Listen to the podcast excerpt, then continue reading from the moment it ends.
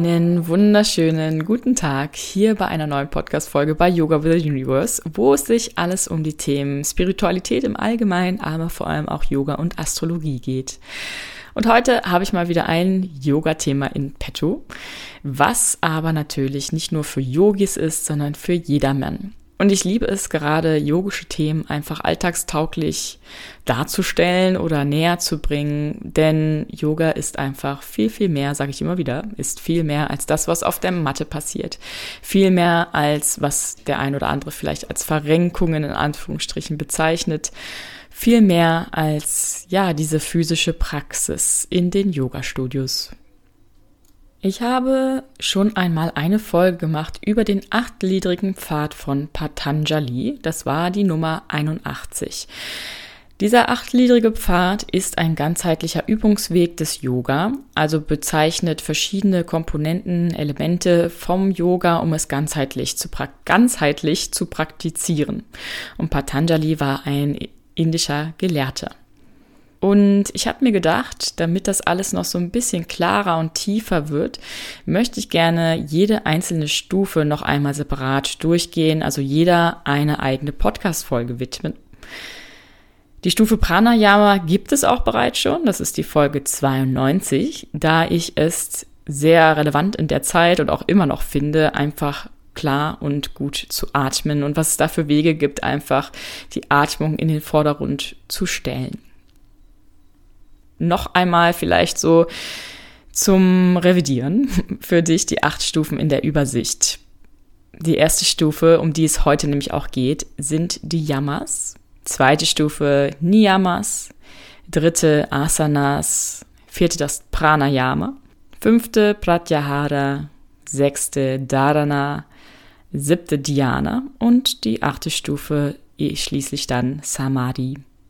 Und diese Stufen, nochmal auch wichtig zu wissen, laufen alle parallel ab, auch wenn es so als Stufen dargestellt ist.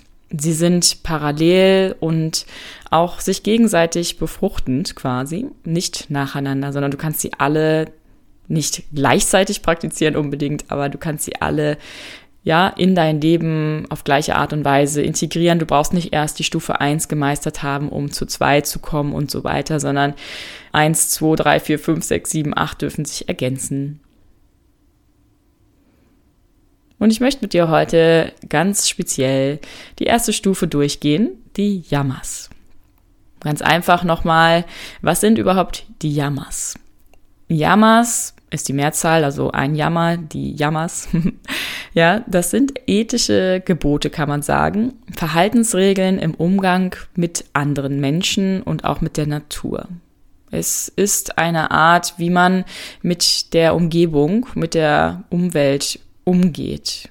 Ja, die Beziehung zur Welt, wie sie sich darstellt und hat bestimmte Komponenten, um genau zu sein, fünf Stück, die dazu beitragen, wie du eben am besten oder ja, wie man yogisch auf yogische Art und Weise leben sollte.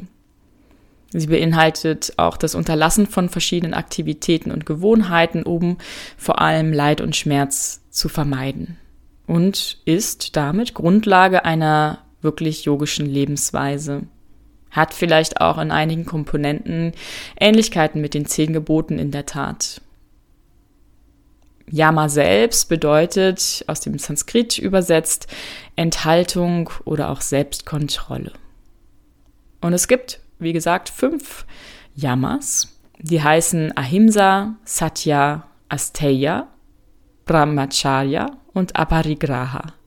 Und die werde ich jetzt alle im Einzelnen auch durchgehen. Und ich möchte jedes Mal auch mitgeben, was es für uns heutzutage bedeutet. Das ist ja viel relevanter als das, was sie überhaupt bedeuten, ja, sondern wie wichtig sie auch heutzutage sind und immer sein werden. Denn ja, diese alten indischen Überlieferungen haben, finde ich, endlose Gültigkeit irgendwo und kannst du in jeder Zeitepoche anwenden.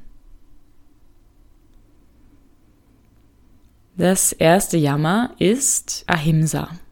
Ahimsa bedeutet Gewaltlosigkeit, keine Gewalt ausüben, nicht töten, nicht verletzen.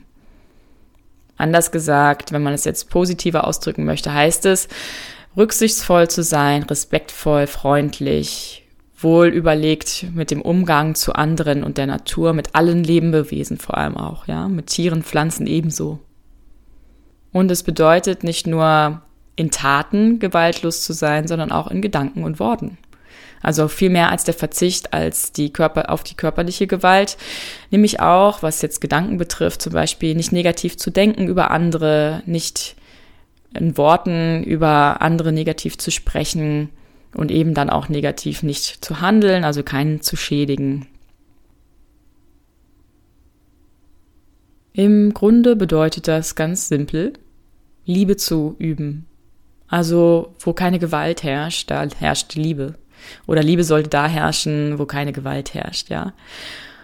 Und dahinter steckt die Erkenntnis, dass immer wenn ich an jemanden anderen Gewalt ausübe, also Gewalt ist immer so ein großes, so ein großer Begriff, ja, damit meinen wir aber, wie gesagt, auch das in Gedanken und Worten allein schon. Und was vielleicht jetzt nicht physisch irgendeine Verletzung im großen Sinne bedeutet, sondern vielleicht auch einfach emotional oder psychisch gesehen.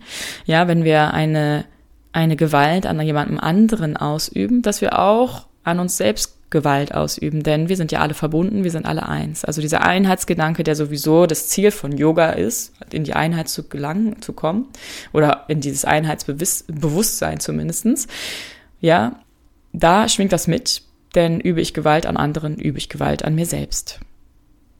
Bedeutet auch, es möchte uns, dieses Jammer möchte uns zeigen, mehr zu Mitgefühl und Verbundenheit zu kommen. Was das zur Voraussetzung hat, ist, dass wir in die Selbstreflexion gehen, dass wir uns unsere eigenen Gedanken bewusst werden, unsere eigenen Worte und unsere eigenen Tage, Taten. Ahimsa heutzutage hat die Bewandtnis, dass wir jetzt nicht nur Kriege führen, was leider immer noch der Fall ist, ja, ganz aktuell auch, aber auch nicht zum Beispiel Tiere töten, dass wir mehr in Richtung vegetarisch, vegan gehen, dass wir keine Tierversuche ja durchführen, dass wir uns im Sinne einfach durch ja Essen, Kleidung und Kosmetik kann man so zusammenfassen, da keine Tiere involvieren, sie auch nicht ausnutzen dafür, dass wir friedvoll mit der Natur umgehen. Das hat ganz große Bewandtnis natürlich momentan mit dem Klimawandel. Ja, da fängt schon an, Müll zu trennen, nicht zu überproduzieren, Ressourcen nicht auszunutzen, auszuschöpfen, sondern einfach achtsam damit umzugehen. Es bedeutet auch wieder auf kleinerer Ebene gesehen, nicht hinter Menschen in deiner Umgebung schlecht zu reden, nicht hinter dem Rücken irgendwie etwas zu sagen, nicht zu lästern und auch vor allem auch ja, was wir leider auch immer noch haben in der Welt, niemanden zu diskriminieren, warum auch immer, sei es wegen Kultur, wegen Hautfarbe, wegen Geschlecht, wegen Sexualität. Ja, da gibt's viele verschiedene Komponenten, die dazu beitragen können, jemanden irgendwo ins schlechtere Licht zu stellen. Eigentlich fängt das auch an bei den Gedanken, ja, dass wir positive Gedanken kultivieren dürfen, destruktive Glaubenssätze über andere, also Vorurteile auflösen dürfen, dass wir in keine Beurteilung fallen und keine Verurteilung vollziehen. Da schwingt so ein bisschen das 5D-Bewusstsein mit, worüber ich auch noch plane, eine Podcast-Folge zu aufzunehmen. Denn wir sind auf einer ja auf einem Weg von dem 3D-Bewusstsein ins 5D-Bewusstsein. Und im 5D-Bewusstsein gibt es einfach dieses Einheitsbewusstsein und wir verurteilen und beurteilen nichts. Wir judgen nicht. Wir nehmen jeden so individuell, wie er ist. Ja, und wenn wir positive Gedanken haben, wenn wir darin schon so schwingen, dann werden wir auch keine schlechten Worte wählen über andere und dann werden wir auch keine verletzenden Handlungen vollziehen. Ja, vielleicht kennst du diesen Ablauf. Deine Gedanken werden zu Worten, werden zu Taten, werden zu deinem Leben oder zu deiner Realität. Und genau das ist auch, fangen wir auf dieser Ebene der Gedanken an, Gewaltlosigkeit zu üben, dann wird sich das auch in dieser Kette weiter schwingend fortsetzen. Das war Ahimsa, die Gewaltlosigkeit. Viel mehr also als wirklich nur physisch gewaltlos zu sein. Kommen wir zum nächsten Jammer. Das ist Satya. Satya bedeutet Wahrhaftigkeit oder auch die Wahrheit in Worten Taten, Gedanken. Ja, oder auch wieder andersrum gedacht mit der Folge Gedanken, Worte und Taten sollen wahr sein. Du solltest nicht lügen, du solltest die Wahrheit sprechen und dich auch an deinen eigenen Worten halten. Zusammengefasst, die Begriffe Ehrlichkeit und Authentizität, finde ich, greifen das auch sehr gut. Es ist ein bewusster Umgang mit dem, was du sagst, vor allem auch, denn die Wahrheit drückt sich ja viel aus in den Worten, in dem zwischenmenschlichen Bereich und auch in der Art und Weise, wie wir etwas sagen und wie wir etwas tun. Manchmal bedeutet Ahimsa auch in der Tat lieber zu schweigen, vor allem wenn das erste, also Ahimsa, verletzt werde, würde, also wenn du andere verletzt werden würden durch das, was du sagst oder tust, ja, dann ist deine Wahrheit eigentlich zurückzustellen und dann lieber nicht jemanden zu verletzen, als unbedingt immer wahr zu sein. Und es gibt eine Sufi-Weisheit, die da ganz gut reinpasst, die besagt, Bevor du sprichst, lasse deine Worte durch vier Tore schreiten. Beim ersten Tor frage, sind sie wahr? Also die Worte. Beim zweiten frage dich, sind sie notwendig? Beim dritten frage, sind sie nützlich? Und beim vierten frage, sind sie freundlich? Genau, das hat also sehr viel mit, mit Worten und Taten, wie ich finde, zu tun und wie du dich selbst darstellst vor anderen. Kommen wir auch direkt da zu der Anwendung heutzutage. Oft habe ich das Gefühl, inklusive mir, dass wir gerne vor anderen das, was wir erlebt haben, in eine Art Story packen. Also es vielleicht auch verschönern, übertreiben, irgendwo dramatischer darstellen, als es vielleicht war. Und dann dürfen wir uns an die Nase packen und selbst mal reinschauen, in uns schauen, was wollen wir denn damit erzielen? Ja, und eigentlich geht es darum, wirklich jemanden wahrhaftig zu erzählen, wie es dir geht, was für Bedürfnisse du hast, wie du ja dich gerade eben fühlst. Also Gefühle zu zeigen, Bedürfnisse klar zu kommunizieren. Das finde ich sehr, sehr wichtig in dem Bezug zu Satya. Und auch dich als ja, als du darzustellen, wie du dich selbst siehst, auch nach außen zu geben. Wenn wir jetzt zum Beispiel Social Media mal nehmen, dann ein gutes Beispiel, wo es eben oft nicht so ist wo genau da nämlich Stories verschönert, verherrlicht werden, verdramatisiert werden, wo Filter im Start sind, ja, Filter, die einen total verändern, einfach auch, ja, all, alles verzerren. Generell das ganze Digitale, wo man sehr viel Bildbearbeitung machen kann, auch auf Zeitschriften, Mode ganz oft etwas, ja, dargestellt wird, wie es einfach nicht im Echten ist ist schon wieder am sich wandeln ein bisschen, Verbesserung, aber gibt es immer noch genug, wo einfach der Schönheitsfilter draufgelegt wird, sagen wir es so. Genau, und da darfst du gerne anfangen, wenn du auf Social Media bist, dich in deinem wahren Lichte zu präsentieren. Denn wenn du deine Wahrheit sprichst, dann bist du auch am schönsten. Also sowohl im Außen als auch im Innen. Ich selbst versuche auf Social Media auch möglichst keine Filter zu nutzen oder wenn ich Filter nutze, sie eher kreativ einzusetzen. Da finde ich nämlich sehr spannend, ja, dass man irgendwie Effekte hat, mal was anderes oder wo es eben thematisch zu passt. Gut.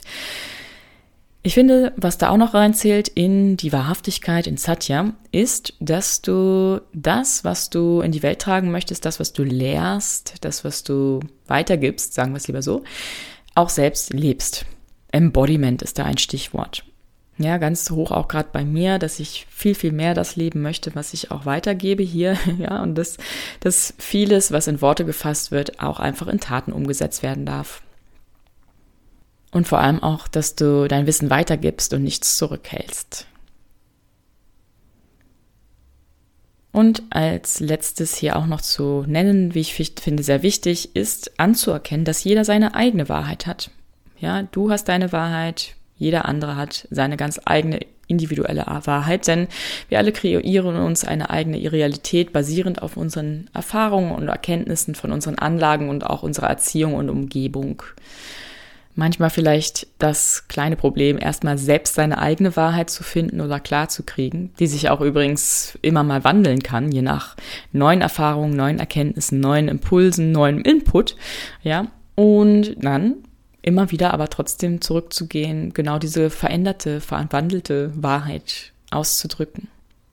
Satya, die Wahrhaftigkeit, die Wahrheit. Als nächstes Yama haben wir Asteya. Asteya bedeutet nicht stehlen oder anders ausgedrückt nichts zu nehmen, was dir nicht gehört.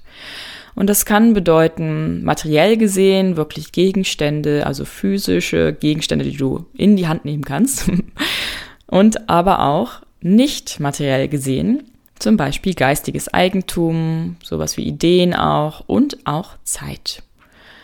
Sehr aktuell auch in der heutigen Zeit mit den ganzen digitalen Sachen. Dazu komme ich auch gleich noch mit der Anwendung heute oder wie wir es heute irgendwo auch wiederfinden können und anwenden können, dieses Yama. Asteya bedeutet auch die Befreiung von Habgier, von Verlangen, von Begierde. Denn warum stehlen wir? Weil wir das Verlangen haben nach etwas, weil wir eine Gier haben, etwas zu besitzen. Da haben wir auch eine Verbindung zu Aparigraha, was ich noch dann am Ende vorstelle. Also letztendlich sind die auch nochmal so als Einschub wirklich auch alle irgendwo connected, die Yamas. Deshalb sind sie alle unter Yamas ja zusammengefasst. Genau, also die Befreiung davon, etwas haben zu wollen, besitzen zu wollen, ist nämlich Aparigraha. nicht gierig zu sein, da komme ich am Ende zu. Und nicht zu stehlen ist fast schon das Umgekehrte. Also wenn du dich befreit hast, etwas zu besitzen, dann hast du auch nicht den Impuls, etwas stehlen zu wollen, etwas wegzunehmen, was dir nicht gehört. Genau. Manchmal heißt es auch in der Tat zu teilen. Also Beispiel, da ist noch ein Stück Kuchen und ja, du möchtest es eigentlich haben, aber bist dann so großzügig, dass du es teilst. Das wäre jetzt zum Beispiel nicht zu stehlen, weil dann noch ganz viele andere sind, die ebenso hungrig sind wie du. Dann lieber teilen, als es alleine zu essen. Genau. Asteya, heutzutage, dahinter steckt die Frage, wie ich finde, sich zu fragen, was brauchst du eigentlich wirklich? Was brauchst du wirklich? Brauchst du das? Was du so, so dermaßen verlangst. Diese Frage haben wir auch bei Aparigraha nachher noch. Ja, und dass du vielleicht auch schaust, selbst im Internet, möchtest du unbedingt dieses eine Foto, was eigentlich urheberrechtsmäßig geschützt ist, verwenden oder generell eben auch achtsam zu sein. Was verwendest du aus dem Internet? Von Bildern, von Worten, von Zitaten, von Sprüchen, und wenn du es verwendest, einfach auch darauf zu achten, auf dieses Urheberrecht. Meistens gibt's ja da eine Lizenz, oder entweder muss man es erwerben sogar, oder man muss zumindestens den Hersteller, den Urheber, den Künstler erwähnen. Ja, oder auch wenn du Fotos machen lässt, dass du den rechtsmäßig erwähnst. Sonst ist es ein, eine Art Verletzung des Asteya-Gesetzes. Auf yogische Sicht gesehen. Ja, ich hatte bei den, bei den nicht materiell gesehenen Dingen auch Zeit erwähnt, denn letztendlich kannst du auch jemanden Zeit stehlen, wenn du ihn zum Beispiel warten lässt. Also lieber pünktlich sein, denn dann kostet das nicht ganz wertvolle Lebenszeit des anderen. Materiell ist es, denke ich, klar. Also es ist klar, du solltest nicht in den Laden gehen und etwas stehlen. Ich weiß, manchmal, vielleicht auch sogar in der Kindheit hatte man so Phasen oder eine Phase oder wollte es mal irgendwie mal ausprobieren, wie das ist, hat irgendwie ein, eine Art, ähm, ja, Kick gehabt, wenn man etwas mitgenommen hatte, obwohl man es nicht braucht, dass man einfach diese, dieses Gefühl, diese Emotionen gebraucht hat oder danach verlangt hat das Bestimmte zu erleben, was man eben fühlt, wenn man etwas gemacht hat, was eigentlich nicht erlaubt ist. Gut. Und als letztes möchte ich hier noch mit reinbringen, dass es eigentlich auch damit darum geht, die Fülle zu erkennen, die schon da ist und immer da war und immer da, da sein wird, die um uns herrscht. Wenn du dir bewusst bist, dass du schon alles in dir hast, was du brauchst zum Überleben, ja gut, außer jetzt vielleicht Essen, dann erkennst du, dass du ja, dass du auch so viele Geschenke hast und nichts wegnehmen musst von anderen oder von auch der Natur. Also es bedeutet ja auch nicht stehlen, bedeutet auch mit unseren Ressourcen aus der Natur umzugehen, dass du dir nicht Dinge nimmst aus der Natur, die, die der Natur zugutekommen, mehr als dir. Also alles, was auch Ressourcen betrifft, von, von Umweltthemen, von ja, das, was nicht so schnell wiedergewonnen werden kann an, an, an Steinmaterial, an Bäumen, an Öl, wie auch immer, dass wir das nicht im Übermaß mitnehmen, wegnehmen. Kommen wir zum vierten Jammer. Das ist Brahmacharya. Brahmacharya wird oft als Abstinenz oder Enthaltsamkeit oder auch das Maßhalten, die Mäßigung übersetzt. Ich finde aber, der Begriff Selbstbeherrschung passt in der heutigen Zeit etwas besser.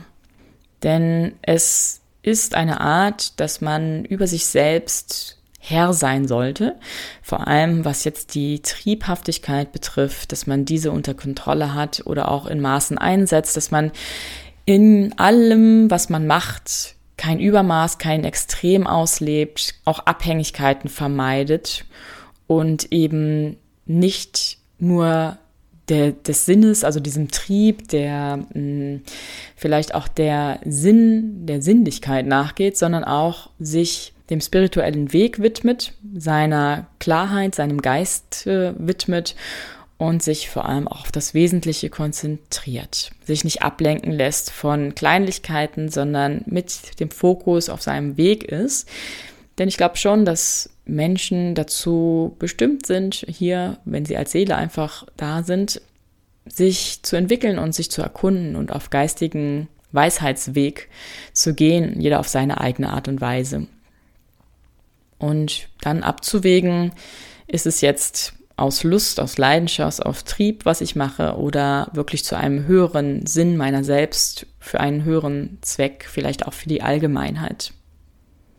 In manchen Dingen, vor allem auch früher, denke ich, wurde es in der Tat interpretiert als die sexuelle Enthaltsamkeit, also dass wir wirklich gar nicht irgendwo in Trieben verhaftet sind, sondern uns auf die Spiritualität beschränken. Aber ich glaube, in der heutigen Zeit ist das jetzt nicht genauso eins zu eins anwendbar. Trotzdem, wenn wir jetzt dazu kommen, wie können wir es heute nutzen, ist vor allem diese Balance zu finden zwischen Trieb und ja, der, diesem Entertainment, was wir haben, auch suchen nach Sinnlichkeit, Entertainment, genau, und dem Streben nach Weisheit und Einheit. Eine Balance zu schaffen. Letztendlich brauchen wir auch irgendwo Freude im Leben, aber alles im Maßen. Und dazu gehört auch keine Suchtmittel zu nehmen wie Alkohol, Tabak, Drogen aller Art, Zucker auch, Fastfood. Manche sind auch abhängig von Fernsehen, von Internet, von Spielen. All das, was uns in Extreme leiten lässt, Abhängigkeiten, Süchte, das ist damit gemeint, abzulegen, um uns auf das Wesentliche zu konzentrieren. Und das Wesentliche in dem Sinne ist, in die Liebe, in die Einheit zu kommen. Und was wir da auch noch mit reinnehmen können, ist, dass wir unsere Umgebung und auch die Menschen, mit denen wir uns umgeben, so ausrichten, dass sie unserem höchsten Wohle dienen und uns auch nicht ablenken von unserem eigenen Weg. Vielleicht kennst du das, dass manche Menschen vielleicht ja auf einer ganz anderen Weise das Leben sehen und leben und dich dann abhalten, genau deine Sichtweise und dein Leben zu leben. Und dann haben wir noch das fünfte Jammer, Aparigraha. Hatte ich vorhin schon mal im Zusammenhang mit Asteya, dem Nicht-Stehlen, erwähnt. Denn Aparigraha bedeutet nicht gierig sein. Und da hatte ich erzählt, wenn wir etwas nicht verlangen, dann sind wir eigentlich auch nicht auf diesem Trip, etwas unbedingt haben zu wollen und dafür loszugehen und es wegzunehmen, ohne dass es uns gehört. Aparigraha ist das nicht gierig sein, also dass diese Abwesenheit des Verlangens von Besitz, denn im yogischen Sinne bezeichnet man oder verbindet man mit Besitz Verhaftung, Anhaftung, also auch vielleicht sogar Verpflichtungen oder Bindungen. Und dieses Anhaften an Besitz hindert einen daran, in die Einheit zu gehen. Denn die Einheit ist losgelöst von allem Materiellen vor allem, ist losgelöst aber auch von Konzepten, von Selbstkonzepten zum Beispiel. Ja, dass wir nicht an unserem eigenen Ich, an unserer Identität festhalten. Aber Aparigraha bedeutet hier vor allem in dem Sinne nicht anhaften an materiellem Besitz und nur das zu nehmen, was man wirklich braucht. Also hier auch die Frage zu überdenken. Da kommen wir jetzt schon wieder so ein bisschen daran, was du heute damit machen kannst. Also frag dir nochmal, stell dir die Frage, was brauchst du wirklich? Was brauchst du wirklich? Dein Konsum zu überdenken. Achtsam zu sein, nachhaltig zu denken, nicht zu viel wegzuschmeißen, sondern eher wieder zu verwenden, auch Dinge zu verschenken oder zu verkaufen, wenn du sie nicht brauchst, in Umlauf wieder zu geben, damit wir nicht so viel Neues produzieren. Und etwas, was da auch noch mit reinspielt, was man vielleicht im ersten Moment nicht so denkt, ist das Prinzip der Geschenke und Belohnungen. Also Aparigraha meint auch, dass wir uns zurückhalten sollten, bei Geschenken anzunehmen oder Belohnungen. Heißt jetzt nicht, wenn sie diese Geschenke von Herzen kommen, dass du sie verneinen sollst, ja sondern dass du keine Geschenke annehmen solltest, wenn du fühlst, du wirst dadurch irgendwie manipuliert, du gehst dadurch irgendwelche Verpflichtungen ein. Ein Beispiel wäre jetzt zum Beispiel so Werbegeschenke, ja, oder so auf Messen, solche Goodies und Freebies, die man so kriegt. Manchmal aber auch im Internet, was man da so alles irgendwie versprochen kriegt und wo man sich dann irgendwo zu anmelden soll oder wie auch immer in irgendeinem Abo drin hängt. Ja, da achtsam zu sein, keine solche in Anführungsstrichen Geschenke oder Belohnungen anzunehmen. Genau, also Aparigraha ist auch etwas, was ich gerade so ein bisschen mehr durchlebe, mich zu lösen von materiellem Hab und Gut, obwohl ich auch immer noch einige Dinge in Kisten verpackt habe, die mir einfach irgendwie am Herzen liegen und womit ich Erinnerungen, Gedanken, Gefühle verbinde und ja, das ist vielleicht auch in Zyklen sowas, wo man loslässt von materiellen Dingen und nicht alles auf einmal. Ja, das waren die fünf Jammers. Vielleicht noch mal einmal in der Übersicht für dich genannt. Ahimsa, das war die Gewaltlosigkeit. Satya, die Wahrhaftigkeit. Asteya, nicht stehlen. Brahmacharya, die Abstinenz oder auch die Selbstkontrolle oder Selbstbeherrschung und Aparigraha, nicht gierig sein. Als Fazit können wir festhalten, erstmal natürlich immer noch, Yoga ist nicht das alles, was auf der Matte passiert, sondern vielmehr auch jenseits der Matte und ist eben möglich, wenn du im Alltag einfach unterwegs bist und möglich, wenn du gar nicht so mit Yoga eigentlich viel zu tun hast. Denn es sind auch Konzepte und Lebensprinzipien, Philosophien, wie das Leben zu leben ist oder auch erfüllt zu leben ist, vor allem in Frieden, in Liebe. Ja, und wie ich finde, wenn wir wirklich alle oder zumindest eine Mehrheit der Menschen so leben würde nach den Prinzipien der Yamas und auch nach der Niyamas, die nächstes Mal folgen, dann sähe die Welt wirklich anders aus kannst dich ja auch einmal hinsetzen und überlegen, wie sehe wirklich diese Welt aus, wenn wir nach dem Jammers leben würden. Und wie kannst du die Jammers noch mehr praktizieren, noch mehr verinnerlichen. Vielleicht, das ist ja auch einiges, was man da umsetzen darf, kannst du auch eher erstmal ein Jammer vornehmen, was dir jetzt gerade zusagst oder wo du denkst, da habe ich eine größte Baustelle. Dann tu doch erstmal das, Schritt für Schritt ein Jammer dir vorzunehmen oder dich zumindest erstmal zu reflektieren, wie, wie sehr du die heutzutage lebst und was du noch gerne umsetzen möchtest. Genau. In weiteren Folgen geht es wiederum, wie gesagt, um die anderen Stufen, aber im Wechsel mit anderen Themen extra, damit auch Astrologie und Spiritualität im Allgemeinen eben nicht zu kurz kommen, sondern auch Platz finden und auch, dass Menschen, die jetzt vielleicht mit dem Patanjali-Weg und auch mit Yoga an sich nicht ganz so viel anfangen können, obwohl ich es immer wieder wertvoll finde. Deshalb mache ich es ja auch so auf eine Art und Weise, dass jeder da etwas von mitnehmen kann. Ja, dass auch die etwas haben, wo sie sich noch mehr drauf freuen können. und dass du vielleicht auch, ja, freudig erwartest die nächste Folge. Nächstes Mal ist das Thema Nyamas dran, eng verbunden mit den Nyamas, denn es sind auch Verhaltensregeln, also Grundlage für ein yogisches Leben off the mat, aber mehr mit dir, also der Umgang mit dir. Die, die Yamas sind mehr das für dich und die Yamas sind eher in Wechselwirkung mit anderen und der Umwelt. Gut, dann freue ich mich, wenn du das nächste Mal dabei bist bei den Yamas oder auch bei den anderen Podcast-Folgen. Hör dir gerne auch nochmal die Podcast-Folge zu Patanjali an, wenn du noch nicht hast und vielleicht sogar auch schon die von Pranayama. Das würde mich riesig freuen. Dann bleib neugierig, was das Universum noch für dich bereithält und wir sehen uns, hören uns das nächste Mal. Deine Soraya.